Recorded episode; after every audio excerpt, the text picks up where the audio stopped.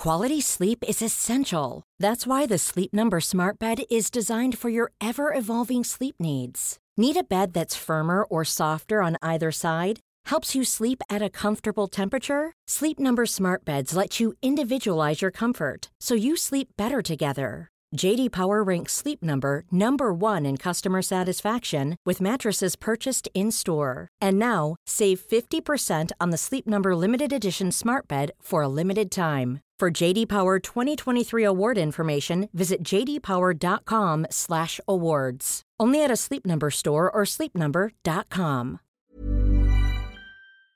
Allô Internet! Aujourd'hui, je vous arrive avec une nouvelle vidéo update de cas dont j'ai déjà parlé dans mes vidéos. Euh, c'est une vidéo qui m'est demandée depuis quelques temps déjà.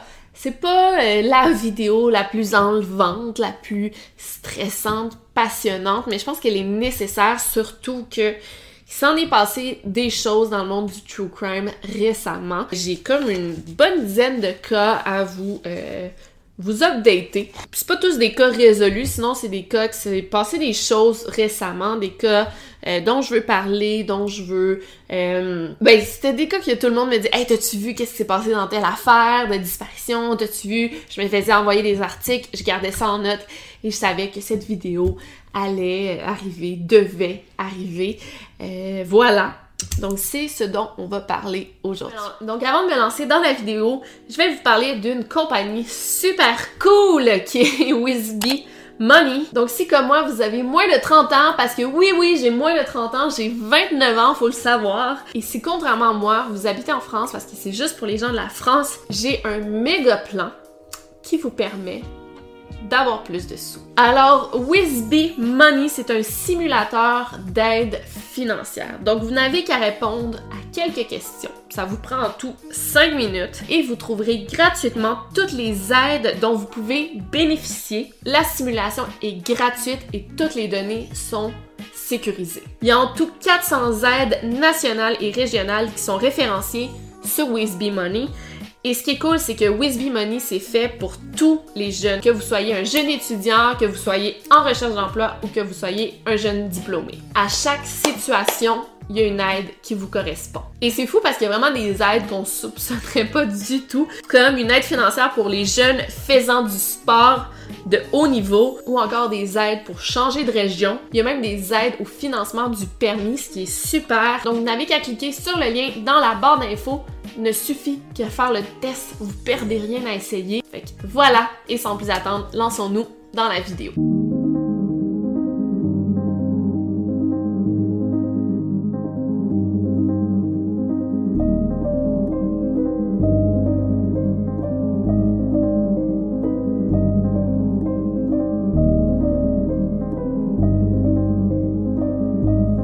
Podcast Over and Out.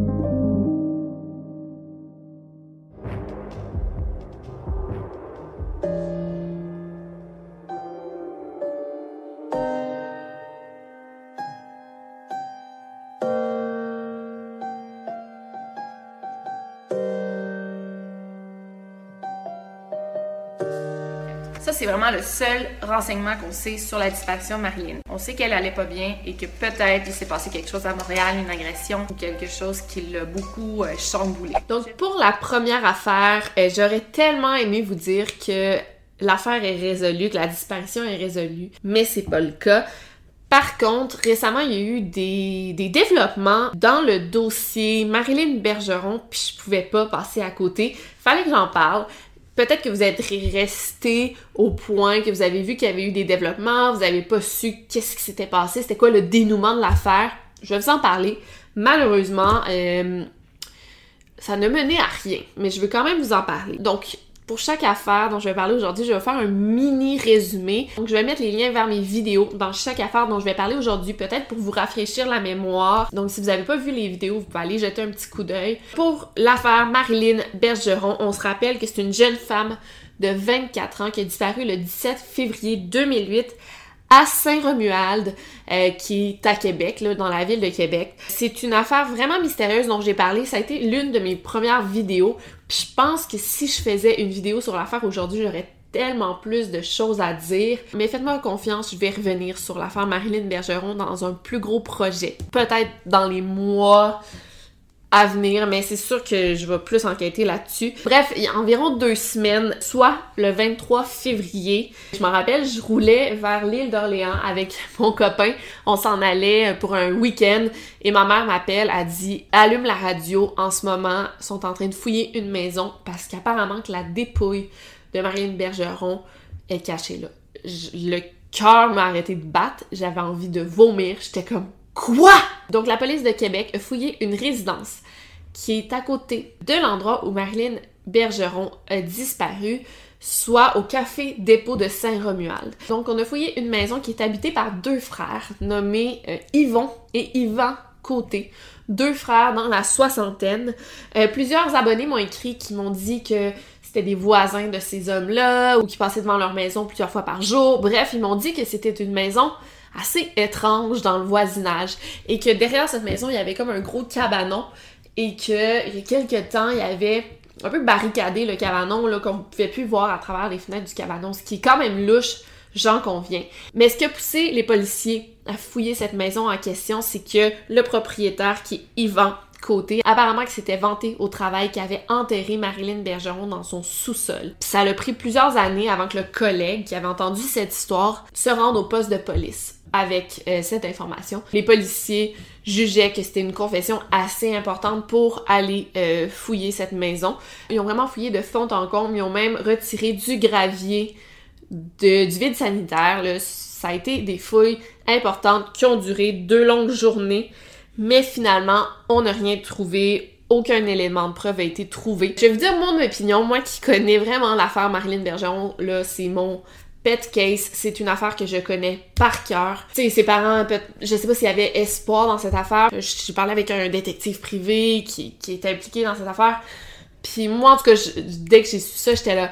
Ça me surprendrait tellement que qu'elle soit là parce que ça correspondait pas avec toute l'histoire. Tu sais, Marilyn Bergeron, quand elle a disparu, elle avait peur de quelque chose. Elle habitait à Montréal. Ça leur été vraiment une drôle de coïncidence que, avec tout ce qu'elle a vécu avant de disparaître, elle se fasse kidnapper par un tout croche au dernier endroit où elle a été aperçue. Parce que ces hommes-là, probablement qu'elle ne les connaissait pas du tout. Ça a aucun lien avec sa disparition. Mais bref, ça serait pu.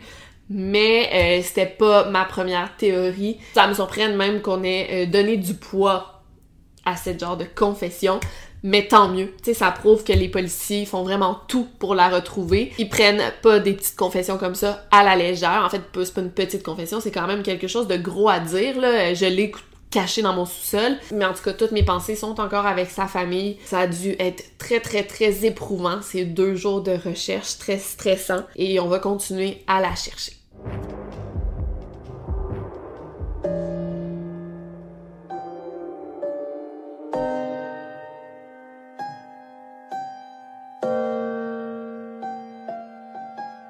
Et ce qui est vraiment bizarre dans tout ça, c'est qu'on la voit marcher, elle passe à côté de sa propre affiche de disparition. Elle l'a pas regardée, fait qu'on on pense pas qu'elle l'ait vue, mais en tout cas, c'est vraiment fou. Donc, je vais continuer sur une autre disparition qui m'a tout autant bouleversée. C'est une affaire qui est pas très vieille et ça m'a toujours rappelé euh, l'histoire de Marilyn Bergeron. C'est la disparition de Holly Clark de 27 ans qui a disparu le 11 janvier 2020 à Hamilton, en Ontario, qui est une province canadienne. Donc on se rappelle que Holly, elle a disparu, et au moment de sa disparition, on pense qu'elle vivait des troubles de santé mentale.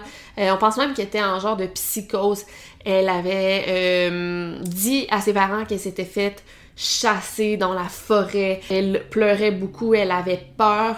Elle avait commencé aussi à fumer beaucoup de weed, de, de pot, de marijuana en tout cas. Donc c'est quelque chose qui m'avait touchée parce que dans ma vidéo, j'avais fait comme une grosse entrevue avec son père et sa meilleure amie. Fait que quand on est en contact avec euh, les familles, c'est toujours plus touchant, évidemment. Et je trouvais que Holly Clark, c'était une fille merveilleuse. Elle faisait du stand-up, de la lutte, elle chantait. Elle était quand même quelque chose, tu sais. C'était une fille qui avait l'air extraordinaire. Bref, malheureusement, on avait trouvé son corps le 10 septembre euh, qui flottait dans le port de Hamilton. Quand on a retrouvé son corps, ça montrait que ça faisait quelque temps déjà qu'il était dans l'eau et ne montrait aucun signe de violence. On attendait tout de même le rapport d'autopsie. On en a fait deux parce que après le premier rapport d'autopsie, sa famille comprenait pas, ils ont dit eh, on dirait que ça se peut pas. Ils en ont fait deux pour confirmer le tout et en effet, après le deuxième, ça l'a confirmé que sa mort était bel et bien accidentelle. Donc on pense que dans son état d'esprit qui était altéré, elle soit allée dans l'eau et elle se soit noyée. Donc ça faisait longtemps que je voulais faire un update. moi, j'étais toujours des updates dans, dans, mes médias sociaux. C'est sûr que quand il y a une nouvelle, j'en parle sur Twitter, j'en parle sur Instagram, mais je pense que j'en avais même pas parlé ici. Donc voilà, rapport d'autopsie, mort de Holly Clark, malheureusement accidentelle.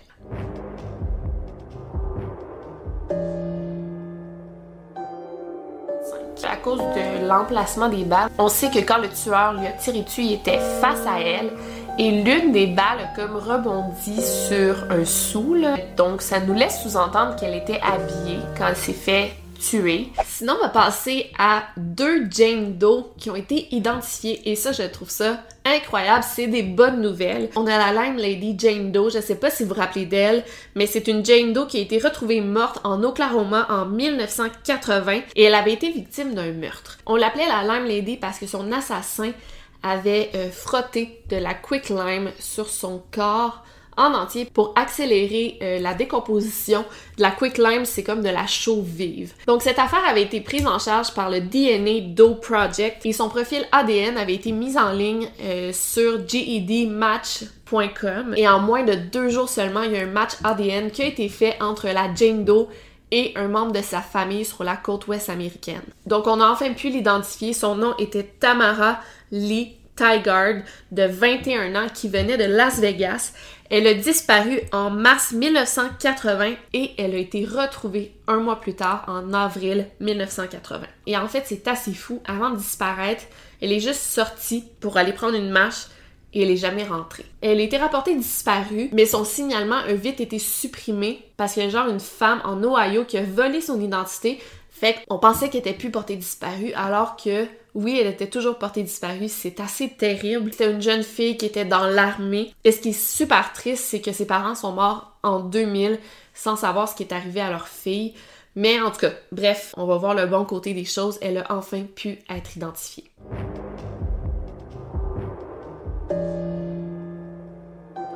La jeune fille avait été euh, battue, violée et on pense qu'elle est morte étranglée euh, avec des cordes parce qu'elle avait des, traces de cordes autour de son cou. Quand on l'a retrouvée, elle était nue, mais il y avait des bottes à talons hauts près de son corps. C'est que grâce aux avancées technologiques, on a de plus en plus de John et Jane Doe qui sont enfin identifié. et c'est aussi le cas pour la Walker County Jane Doe. Donc la Walker County Jane Doe, c'est une jeune fille qui a été retrouvée étranglée en 1980 sur le bord d'une autoroute de Huntsville au Texas. Et finalement, une quarantaine d'années plus tard, euh, la victime a finalement été identifiée. C'est la petite Sherry Ann Jarvis de 14 ans, c'est super jeune.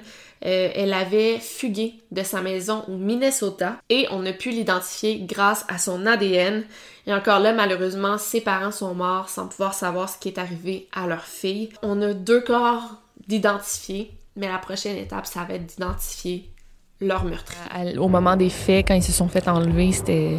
Alors au moment des faits, Ryan, euh, je pense qu'il avait en 2016... Euh, deux ans et demi, je pense, et euh, Zineb devait avoir euh, les 3-4 ans. 4 ans Donc, je ne sais pas si vous vous rappelez du podcast que j'avais fait avec Abdelatif, un père que ses deux enfants avaient été kidnappés par leur mère. Donc, il avait été victime d'un enlèvement parental. Eh bien, Abdelatif m'a envoyé une petite vidéo. Ben, est assez longue, mais une vidéo où il me fait une mise à jour de qu'est-ce qui se passe, où en est l'enquête, où sont ses enfants en ce moment.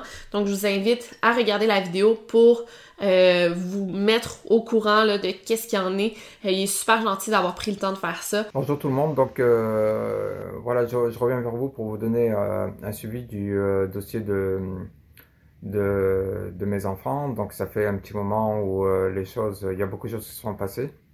Donc euh, des mauvaises nouvelles et euh, donc euh, suite à mon apparition chez, Victoria, Donc c'était l'an dernier. J'ai appris quelques temps après que mon avocat à Dubaï m'a avisé que mon ex-épouse était sortie de Dubaï le 10 octobre. De, le 10 octobre 2020. C'était un, un, coup dur parce qu'en fait j'avais mis tout en place. Il y avait les vignettes rouges et jaunes pour les enfants. Par rapport à ça, je, me suis dit que tout était sécurisé. Quoi qu'il arrive, mes enfants ils étaient en sécurité.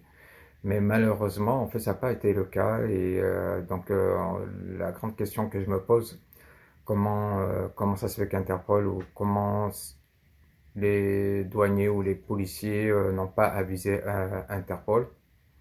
Donc ça c'est un grand point d'interrogation. Donc actuellement, elle serait partie au Maroc, mais euh, depuis ce temps, elle aurait pu, euh, jusqu'à aujourd'hui, elle peut être en France, elle peut être en Europe, en fait, dans n'importe quel pays. Je fais toujours le suivi du dossier auprès des forces policières, auprès des ambassades, euh, auprès des, des autorités. je vous avoue que c'est très difficile parce que, en fait, je suis à bout de, on va dire à bout de force, en fait. J'étais tellement motivé à Dubaï de, de mettre tous les moyens au niveau euh, judiciaire, au niveau de la justice, administratif, etc. Je pensais que bon, ben, avec Interpol, elle pourrait pas sortir, disons qu'elle pourrait pas sortir du territoire. La plus grande frustration, c'est la lenteur administrative en fait. Le temps que tout se mette en place, ben, en fait, euh, les personnes peuvent s'échapper comme elles veulent et et puis euh, de ne pas être de, de pas attrapé quoi. Donc voilà, donc euh, jusqu'à date, euh, j'ai essayé euh, entre-temps que par un intermédiaire de, que, qui rentre en contact avec la, la belle-mère au Maroc. Donc c'était plutôt passé par son frère. Bon, ben, son frère dit qu'il a rien à voir dans cette histoire, que bon, ben, qu'il, soi-disant qu'il a plus de contact avec sa sœur, que comme quoi qu'il a renié, etc. On a demandé que la belle-mère puisse nous contacter et jusqu'à date, pas de, nouvelles. Donc euh, on a essayé de relancer, mais les numéros n'existent plus, l'adresse euh, où la belle-mère où elle était, donc aussi euh, disparu. Quoi. Ils ont, en fait, il n'y a plus de contact, plus de, de possibilité de, retrouver la trace de, de, mes enfants. Donc là, ce que je demanderais, c'est à la communauté aux auditeurs de, Victoria, s'il y a des Marocains qui habitent au Maroc, ben, euh, si vous voyez mes enfants, euh, d'essayer de, rentrer en contact avec la belle-mère, de raisonner ces personnes-là. Parce que la question que je me pose, c'est que si, euh, comment ça se fait qu'une belle-mère, euh, sera une question de conscience morale, que ces enfants-là ne voient pas leur père, quoi. Je me dis que si la belle-mère n'a pas cette conscience euh, de dire ben, les enfants ils ont un père et ce père se bat pour les trouver et pour pouvoir rentrer en contact parce que tout ce que je demande c'est de pouvoir avoir des, contacts par vidéo. C'est tout c'est tout ce que je demande qu'ils sachent qu'ils ont un, père et de voir euh, les choses comment évoluent avec le temps. Et je vois qu'il n'y a aucune démarche bon côté de la mère et euh, ni de, la belle famille. Je, je dit que le frère ou où la belle-mère vont raisonner euh, mon ex-épouse. Mais finalement, je m'aperçois que tout le monde est dans le même paquet et que tout le monde prend la fuite, quoi. Donc voilà, donc ça c'est un côté qui est assez triste. Euh, cependant, moi, même si euh, je veux enlever les plaintes au niveau international, etc., je ne peux rien faire. En fait, c'est au-delà de ma portée. En fait, c'est c'est vraiment le gouvernement qui est décideur de tout ça. Donc euh, j'invite euh, mon ex-épouse à prendre contact avec le gouvernement canadien et de pouvoir euh, parler avec eux, d'échanger, de, de, je dirais même pas de négocier, mais au moins de donner des explications pourquoi elle, a pris la fuite et quelles sont les raisons, pourquoi cette cavale dans le silence, de, mettre en danger mes enfants, de partir de pays en pays, aucune stabilité au niveau sc scolaire. Au niveau émotionnel, affectif. Je me mets à, la place de, mes enfants, de, qu'est-ce qu'ils peuvent ressentir dans cette cavale, quoi, cette insécurité, quoi. Voilà, donc euh, j'invite toute la communauté marocaine, que ce, euh, que ce, soit en Espagne, que ce soit euh, un peu partout. Si vous voyez ces enfants-là, ben, n'hésitez pas de, de, parler avec la mère. Et ça fait maintenant bientôt, depuis 2015 que j'ai pas vu mes enfants. Euh, des fois, je perds euh, espoir. Euh, c'est comme si je, je dois tout abandonner. Mais au fond de moi, bon, il y a toujours quelque chose que je dois me battre et d'aller jusqu'au bout. J'ai cette énergie, mais c'est vrai que je vous avoue, des fois, je baisse les bras. Donc voilà, c'est un nouvel épisode, c'est une nouvelle étape. Maintenant, quand est-ce que la, la euh, va se manifester et, et reprendre conscience? Parce qu'il faut qu'elle sache que tout ce qu'on sème dans la vie, on va le récolter tôt ou tard. Et ça, c'est pas moi qui va c'est, la vie. Et la justice de la vie, elle est beaucoup plus forte que celle des hommes. Et quand elle décide de, retourner la situation, ça peut faire très très mal. Je t'invite à vraiment raisonner, à bien réfléchir, parce que je pense que ta cavale a assez duré. Tu mets en danger ses enfants. Peu importe ta situation, je pense que, j'espère si tu vois cette vidéo, il est temps de raisonner. Que ce soit sur le plan spirituel, moral et sur le plan de l'éthique. Donc voilà, donc je, aussi, euh, je voulais aussi remercier euh, Victoria et aussi l'association Jamais sans nos enfants et à tous les auditeurs qui me soutiennent euh, à travers la, la plateforme GoFundMe et tous les messages que j'ai reçus aussi, aussi de lors de ma première interview. Ça m'a beaucoup touché et ça m'a donné vraiment euh, beaucoup de force et beaucoup d'espoir et vous, vous m'avez donné euh, une image de moi que je n'avais pas du tout. Donc euh, je remercie tous et si Dieu le veut, je vous donnerai la suite euh, des épisodes. Donc euh, voilà, je vous remercie beaucoup et prenez soin de vous. Merci. Donc, je vous rappelle que le petit Ryan de 3 ans et Zineb de 5 ans sont toujours portés disparus depuis 2015 et on vous invite euh, à garder l'œil ouvert, surtout ceux qui sont au Maroc parce qu'ils pourraient y être. Et il y a un lien GoFundMe dans la description. Ce que ça fait, c'est que ça va aider Abdelatif avec les frais d'avocat, frais de détective privé, ça coûte une fortune. Et ça, si on fait un petit don de 1$, 2$, ça l'aide grandement.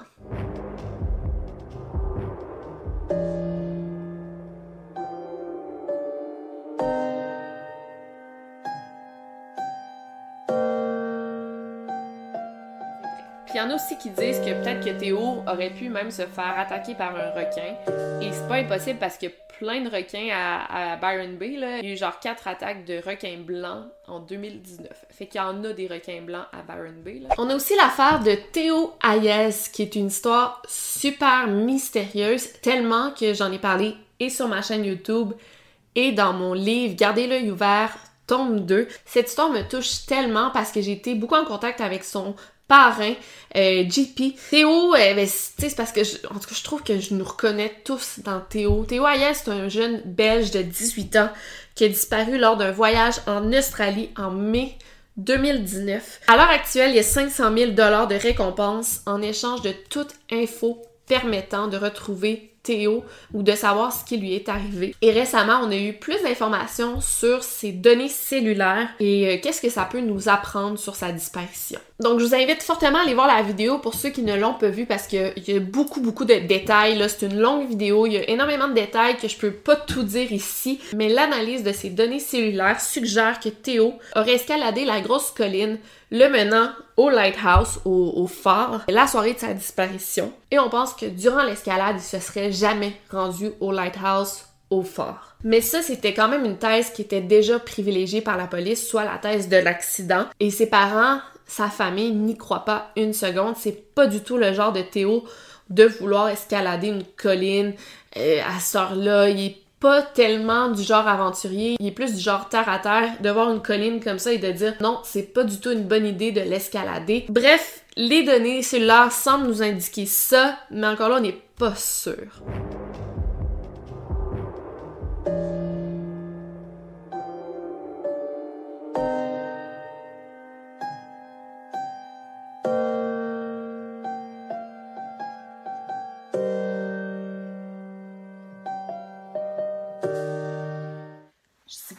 Un jour on va savoir ce qui s'est passé à cette pauvre Elisa Lam et si on va avoir la réponse à nos questionnements. Sinon, je vais faire un quick update sur l'affaire Elisa Lam, qui est ma première obsession avec le true crime. La première vidéo true crime sur ma chaîne, extrêmement cringe, c'est tellement difficile à regarder. C'est fou, j'ai fait une vidéo de même, je pense qu'elle dure euh, 10, 12 minutes. Tu sais, si j'avais, si j'avais à faire une vidéo sur Elisa Lam aujourd'hui, je pense qu'elle durerait une heure, là.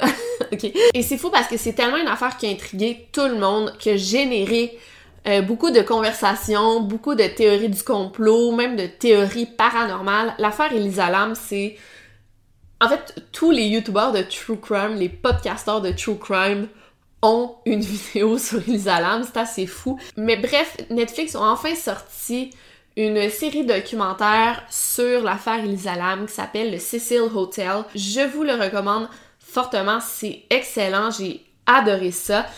Et ça nous donne enfin leur juste sur ce qui est arrivé parce que là, ça nous donne de nouvelles informations sur sa mort irrésolue, qui est plus vraiment irrésolue et qui est plus aussi extraordinaire qu'on le croyait. C'est une mort plutôt pas normale parce que ça reste quand même assez louche.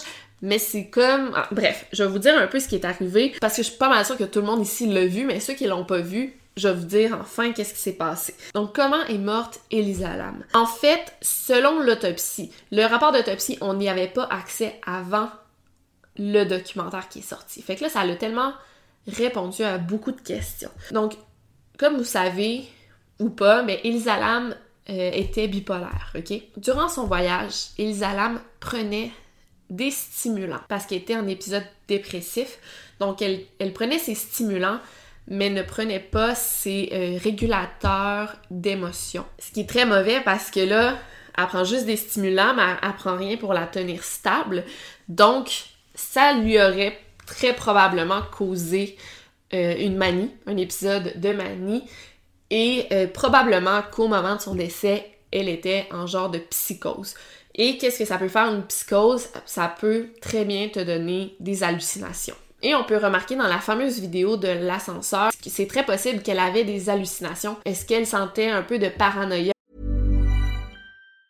Quality sleep is essential. That's why the Sleep Number Smart Bed is designed for your ever-evolving sleep needs. Need a bed that's firmer or softer on either side? Helps you sleep at a comfortable temperature? Sleep Number Smart Beds let you individualize your comfort so you sleep better together. JD Power ranks Sleep Number number 1 in customer satisfaction with mattresses purchased in-store. And now, save 50% on the Sleep Number limited edition Smart Bed for a limited time. For JD Power 2023 award information, visit jdpower.com/awards. Only at a Sleep Number store or sleepnumber.com.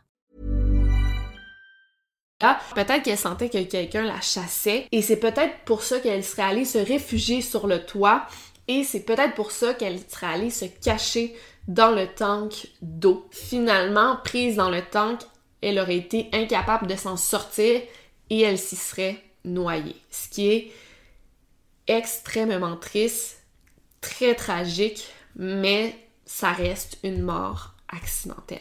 Donc, tous les détails sont dans le documentaire, je ne vais pas tous les dire ici, mais c'est triste, mais là, ça exclut toutes les théories paranormales, toutes les théories du complot. Il n'y a pas de meurtre ici, il n'y a pas d'affaires louches, c'est juste un épisode de santé mentale qui a mal viré.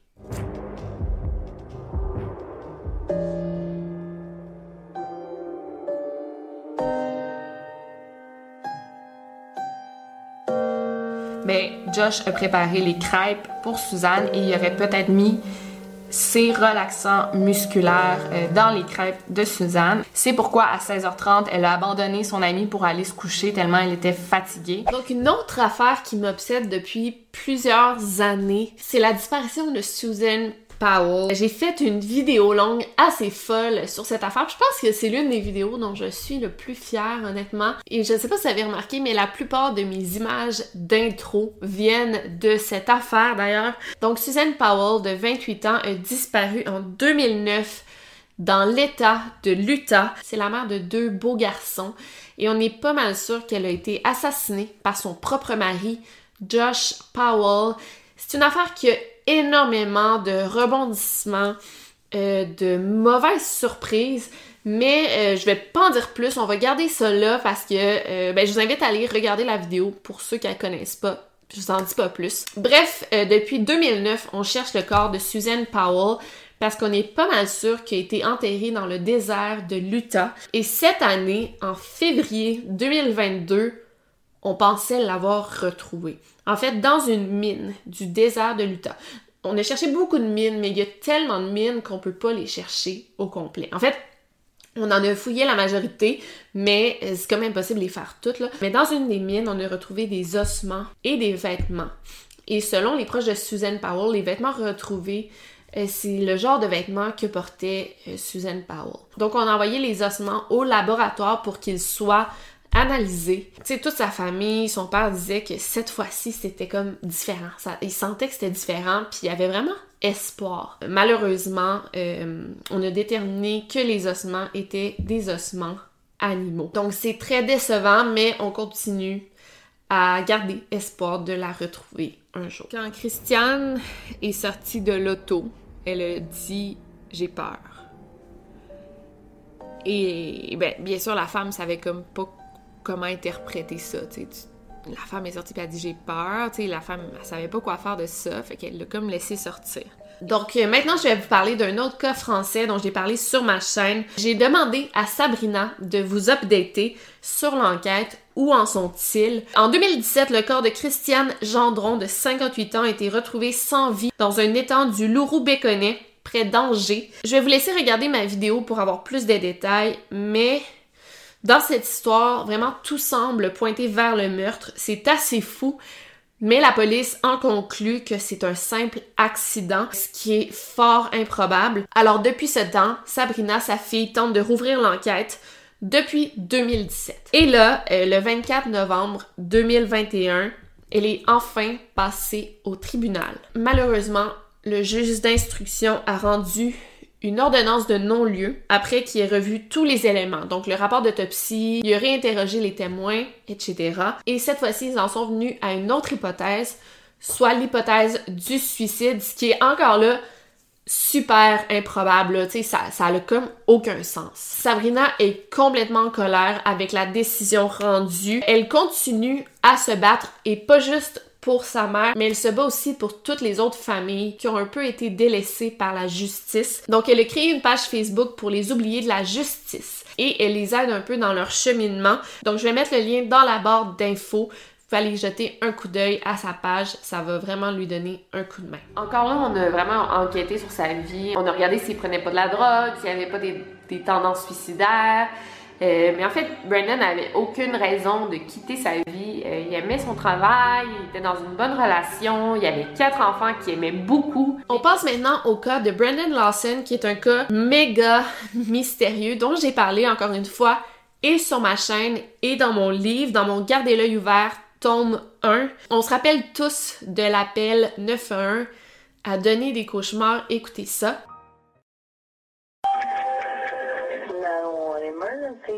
I'm in the middle of the field. It's like we're just pushing guys over.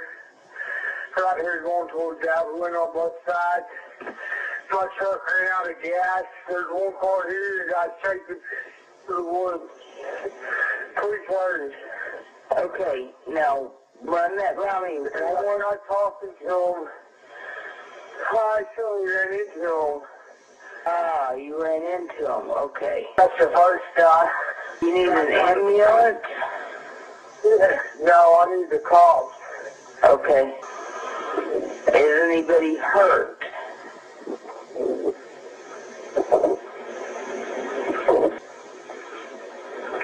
Donc, je vous résume l'affaire en vitesse.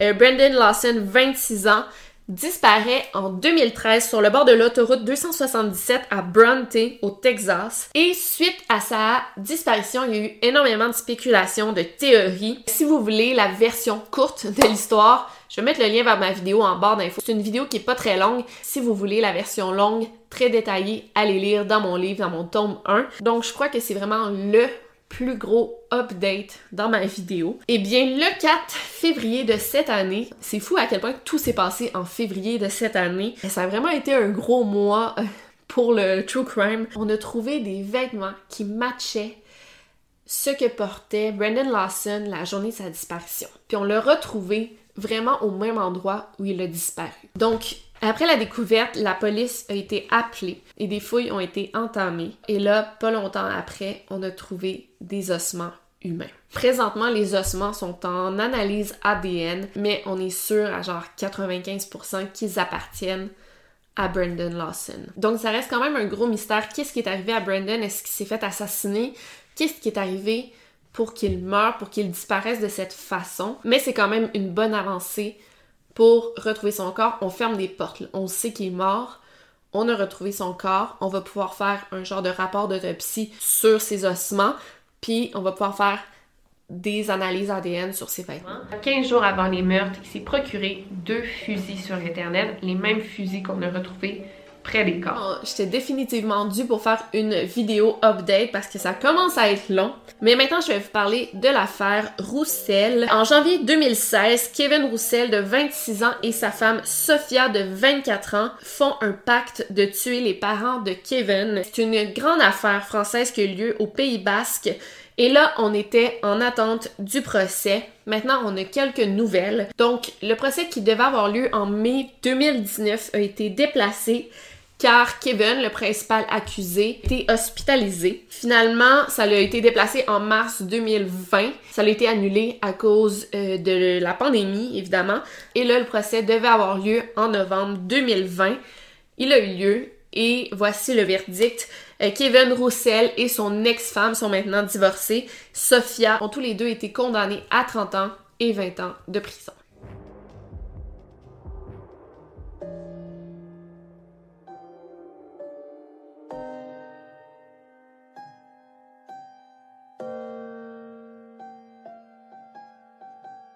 Y a même le DJ, encore une fois, l'animateur qui dit au micro, euh, les parents de Mylis la cherchent. Mylis, si tu es là, retourne à tes parents.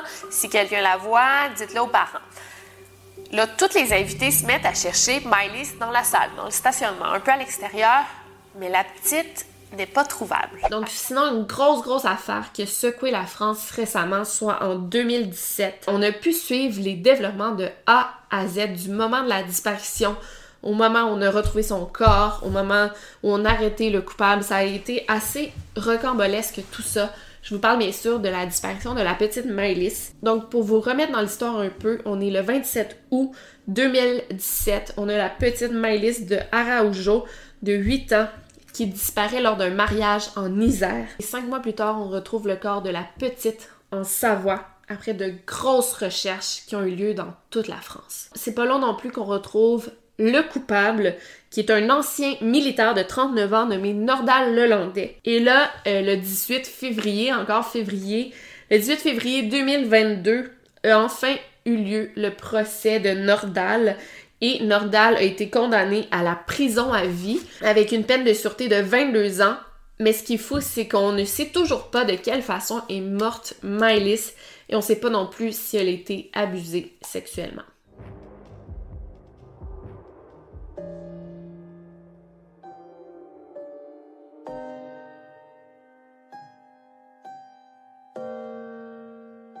Elle a attrapé l'arme à feu. En fait, c'était une arme à feu qu'il y avait dans leur voiture. C'était l'arme dont Daniel se servait pour faire peur à Valérie, pour la contrôler.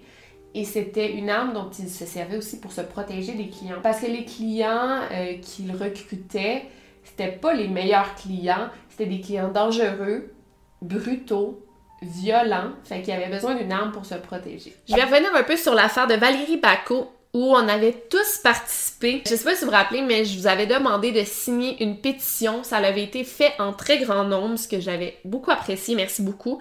Donc, que s'est-il passé depuis? Parce que là, il allait avoir son procès. Encore là, je vous ai tenu au courant sur les médias sociaux, mais j'ai pas vraiment fait de update juste ici. Donc, Valérie Bacot, femme de 40 ans, avait tué son bourreau en 2016. Son bourreau qui était aussi, faut le dire, son mari, Daniel Paulette, qui est aussi son ancien beau-père, qui la viole depuis l'âge de 12 ans, pour ensuite la forcer à se prostituer. C'est une affaire complètement terrible. Après le meurtre, Valérie Bacot risquait la prison à vie. Euh, c'est d'ailleurs pour ça qu'on avait signé euh, la pétition pour euh, la sauver de la prison à vie. Finalement, après le procès en juin 2021, elle a reçu sa sentence qui est plutôt une peine symbolique. Donc elle a été condamnée à 4 ans de prison, mais elle avait déjà fait du temps en prison. Donc elle a pu s'en sortir, elle n'a pas fait de temps de prison, heureusement. Mais là, euh, revirement de situation, on a sa mère et son frère qui la poursuivent en justice pour diffamation à cause de ce que euh, Valérie a dit et elle a écrit dans son livre Bref, euh, It's a mess, on va suivre ça de près, mais euh, je suis très contente, très heureuse d'apprendre que Valérie euh, se soit sortie de la prison.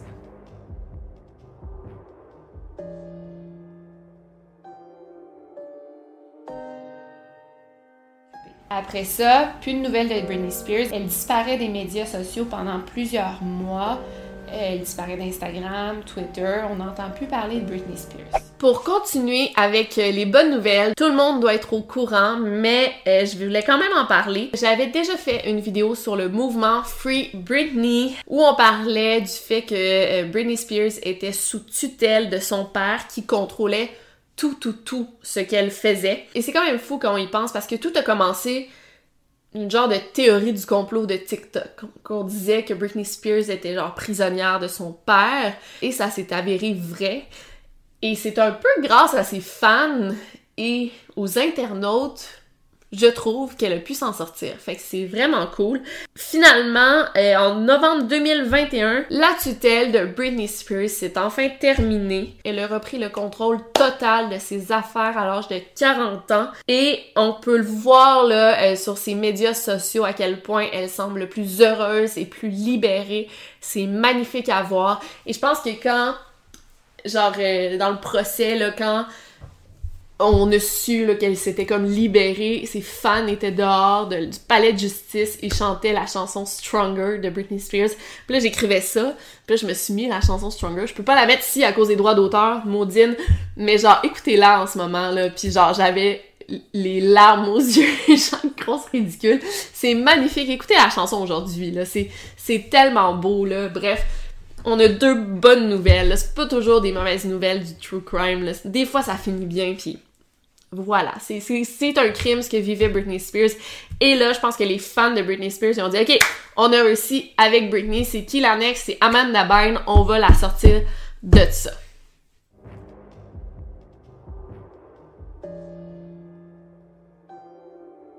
Et un couple a vu justement la même chose, un, homme avec euh, une petite fille blonde en pyjama dans les bras s'en allait dans la direction de la plage, ok? Maintenant, euh, on va continuer avec l'affaire de la petite Maddie McCann. Euh, je vais vous reparler de sa disparition rapidement parce que je pense que c'est l'affaire la plus connue dans le monde. La petite Maddie McCann a disparu à l'âge de 4 ans en mai 2007 alors qu'elle était dans un resort au Portugal avec sa famille. Encore là, c'est l'une des disparitions les plus mystérieuses qui m'obsède depuis très longtemps, mais c'est aussi l'une des disparitions les plus médiatisées dans le monde. Un peu plus récemment, pas si récemment, mais il y a deux ans, j'ai... ça fait quand même longtemps, euh, j'ai fait une vidéo sur le principal suspect dans l'affaire. Ça faisait longtemps que la police enquêtait sur lui, mais là, ils ont enfin dévoilé c'était qui leur principal suspect soit un Allemand de 45 ans nommé Christian Brocker. Et en novembre 2021, la police allemande a déclaré qu'ils étaient pas mal sûrs justement qu'ils avaient trouvé l'homme qui avait tué Maddie McCann, mais qu'ils n'ont pas de preuves physiques, ils ont juste des preuves circonstancielles. Ils n'ont pas de preuves physiques contre lui. Donc ils n'ont pas de corps, ils n'ont pas d'ADN, ils n'ont rien d'assez tangible pour l'arrêter. Mais ils ont plein de preuves circonstancielles. On sait que c'est un pédophile, apparemment qu'il aurait retrouvé des vidéos de, pornographie mettant en scène des enfants, des, filles, des petites filles blondes sur son téléphone. Plus que le temps avance, plus qu'on découvre des choses sur cet homme. Et en plus, il travaillait sur le resort d'où Maddie McCann a disparu. Ça, on vient juste de l'apprendre. C'est un homme à tout faire, fait qu'il connaissait très très bien chaque chambre de l'hôtel. Apparemment que son téléphone a été localisé à moins de 5 minutes du resort la nuit où Maddie a disparu. Donc allez regarder ma vidéo sur le sujet. J'ai une vidéo juste dédiée à ça où je dis tous les détails sur cet homme, son passé, les preuves qu'on a contre lui. Mais plus ça avance, plus qu'on découvre des choses sur lui. Je pense que ce n'est qu'une question de temps avant qu'on le fasse avouer le meurtre de Maddie. Puis quand on va le faire avouer le meurtre, on va pouvoir trouver le corps.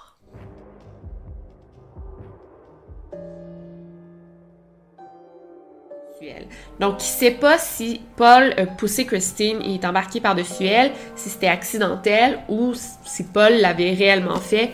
Mais tu sais, c'est sûr qu'elle allait pas la violer là, genre au milieu du party, mais c'est un événement bizarre. Une autre affaire très connue aux États-Unis, c'est la disparition de Christine Smart, une étudiante de Caltech de 19 ans qui a eu lieu à San Luis Obispo aux États-Unis en 1996. Elle a disparu après un party universitaire et pendant longtemps, on avait un suspect en tête, soit Paul Flores, un autre étudiant qui était avec elle au party. C'est l'un des derniers à l'avoir vu là. Encore là, pendant longtemps, on était sûr que c'était lui, mais on avait comme aucune preuve pour l'arrêter. Mais là, en avril 2021, Paul Flores a enfin été arrêté pour le meurtre de Kristen Smart qui a eu lieu il y a 25 ans. Fait que c'est fou là. Les preuves qu'on avait, c'est que des à l'époque là, lors de sa disparition, il y a des chiens qui avaient reniflé l'odeur de cadavre près du lit de Paul Flores dans son dorm room. Et il avait senti l'odeur de cadavre, là, genre des semaines après la disparition de Kristen.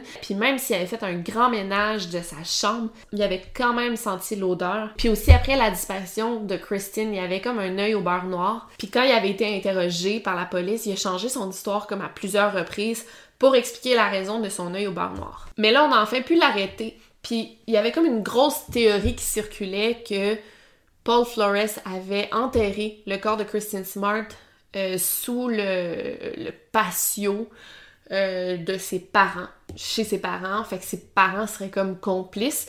Ça, regardez ma vidéo, là, je parle de tout ça dans ma vidéo. Donc on l'a finalement arrêté parce qu'on a cherché sous le patio et on a trouvé des traces de sang. Là, il n'y a pas de tests ADN qui ont été faits, mais il y a des traces de sang. Puis là, la théorie, c'est qu'il aurait caché le corps de Kristen Smart un moment sous le patio, mais il aurait été bougé. Finalement, le corps, malheureusement, il n'a jamais été trouvé.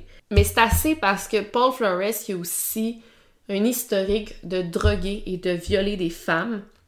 Puis d'ailleurs, on a aussi arrêté son père Ruben Flores, qui est maintenant rendu à l'âge de 80. Puis lui, on l'a arrêté pour avoir aidé son fils à cacher le corps, si c'est vraiment ça qui est arrivé. Bref, Paul Flores a plaidé non coupable. Et en effet, quand ils y pensent, ils ont malheureusement aucune preuve tangible le reliant concrètement à la disparition de Kristen Smart. T'sais, à part l'odeur de cadavre, oui, mais on sait même pas si c'est un cadavre pour le moment parce qu'on parle juste d'une disparition. Les taches de sang ça peut être des tâches d'animal. Encore là, on a juste des preuves circonstancielles, mais on n'a pas de preuves matérielles.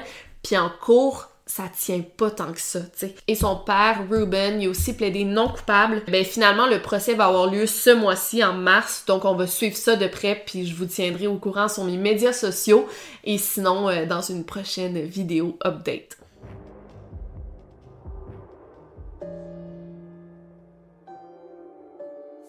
Environ 800 personnes se sont mobilisées dans la petite ville de Nico pour aider les recherches. Euh, il y a plusieurs témoins qui se rappellent d'avoir vu une étrangère blanche en train de se promener. Mais Nico est tellement une ville touristique que des étrangères blanches, ben, il y en a beaucoup. Puis on sait pas si c'est vraiment Tiffen qu'on a vu. Et pour terminer, euh, je vous reparle d'une affaire dont j'ai parlé, ça fait un petit bout. C'est la disparition de Tiffen Véron. Une affaire qui m'a quand même... Euh, ben, me touche beaucoup, pour être honnête, parce que je suis en contact avec sa famille. Je pense que ça a été l'une des premières affaires de disparition dont j'ai réellement eu un contact avec la famille. Ça s'est fait à distance, c'est sûr. Mais je viens de parler à Damien, là, il y a une heure à peine, et, il m'a vraiment euh, mise au courant de l'avancée de l'affaire, de, de, la disparition de Tiffen. Écoutez, c'est assez fou ce qu'on a trouvé. Euh, je vous conseille pas d'aller à Nikko, jamais. La ville de Nikko euh, au Japon. Là, euh, j'ai pris des notes de notre appel. Ça va être différent, là. Je me suis pas écrit de script. Écoutez, ok? Donc, c'est sûr que le COVID, là, ça le fait, ça le ralentit beaucoup de choses pour leur, leur enquête. Écoutez, là, c'est, ça a dû être très, très difficile, mais ils ont un nouveau détective privé sur l'affaire, qui est Jean-François Abgral. Euh, il a entre autres aidé à résoudre l'affaire de Émile Louis et l'affaire de Francis Holm et il a même travaillé sur des affaires internationales. Donc il est en train d'aider beaucoup beaucoup à l'enquête. Et depuis 2018, c'est incroyable le nombre d'affaires criminelles qui se passent à Nico. C'est effrayant, c'est effrayant. Écoutez, là, je vais vous dire en ordre chronologique qu'est-ce qu'on a trouvé. On a trouvé un crâne humain près de la station de métro deux corps de femmes ensanglantées plus un homme blessé dans un stationnement. un cadavre trouvé dans le lac, cadavre d'un homme dans les chutes de Nico, le cadavre d'un homme dans les montagnes de Nico, le cadavre d'une femme dans le canal, euh, trois cadavres dans une voiture. Ça, on pourrait croire que c'est un pacte de suicide, mais qui sait parce que jamais d'enquêtes qui sont faites. Et là, juste le mois dernier, on a trouvé un torse humain dans une valise. Je préfère une vidéo complète sur juste la ville de Nico, à quel point il y a des affaires pas nettes qui se passent. Est-ce qu'un tueur en série qu'est-ce qui se passe là-bas? Et apparemment qu'il y a même le témoignage de deux touristes qui ont eu vraiment peur, ils ont eu l'impression d'être prises dans un genre de guet-apens près de l'hôtel où logeait Tiffen. Euh, aussi, il y a un guide, un faux guide touristique, un homme qui se fait passer pour un guide touristique. Il n'a jamais été interrogé par la police. Et comme me disait euh, Damien, c'est qu'au Japon, tant que t'es pas prise en flagrant délit, c'est comme les lois là-bas, ils font pas vraiment d'enquête. Et c'est ça qu'on se demande pourquoi il n'y a jamais d'enquête, pourquoi il n'y a pas d'interrogatoire, euh, s'il n'y a pas vraiment d'enquête criminelle, justement, tant qu'il n'y a pas de preuves. C'est pour ça que l'affaire de Tiffen, la disparition de Tiffen, n'avance pas. Puis c'est fâchant ça n'a pas de sens. En fait, euh, je pense que le Japon, là, ça doit être le pire endroit pour disparaître, pour être bien honnête. Puis c'est vraiment euh, urgent d'obtenir l'ouverture d'une enquête criminelle parce que là, on a plein d'éléments factuels qui permettraient d'ouvrir une enquête criminelle. Écoutez ça. Apparemment qu'on aurait trouvé des éclaboussures de sang détectées au luminol dans la chambre de Tiffen. Ça, ça pourrait permettre de rouvrir l'enquête. Peut-être que c'est pas des éclaboussures de sang de Tiffen, mais ça devrait suffire pour ouvrir une enquête criminelle. C'est une personne disparue, puis on trouve des éclaboussures de sang dans la chambre d'hôtel, on devrait ouvrir une enquête criminelle à partir de ça. Il y a énormément de corps retrouvés à Nico. Est-ce qu'un tueur en série? Qu'est-ce qui se passe dans cette ville-là? Le témoignage de l'hôtelier où logeait Tiffen, il est contradictoire parce que selon lui, l'hôtelier a dit que Tiffen était parti à 9h50 mais selon ses données cellulaires, elle était encore dans l'hôtel à 11h40.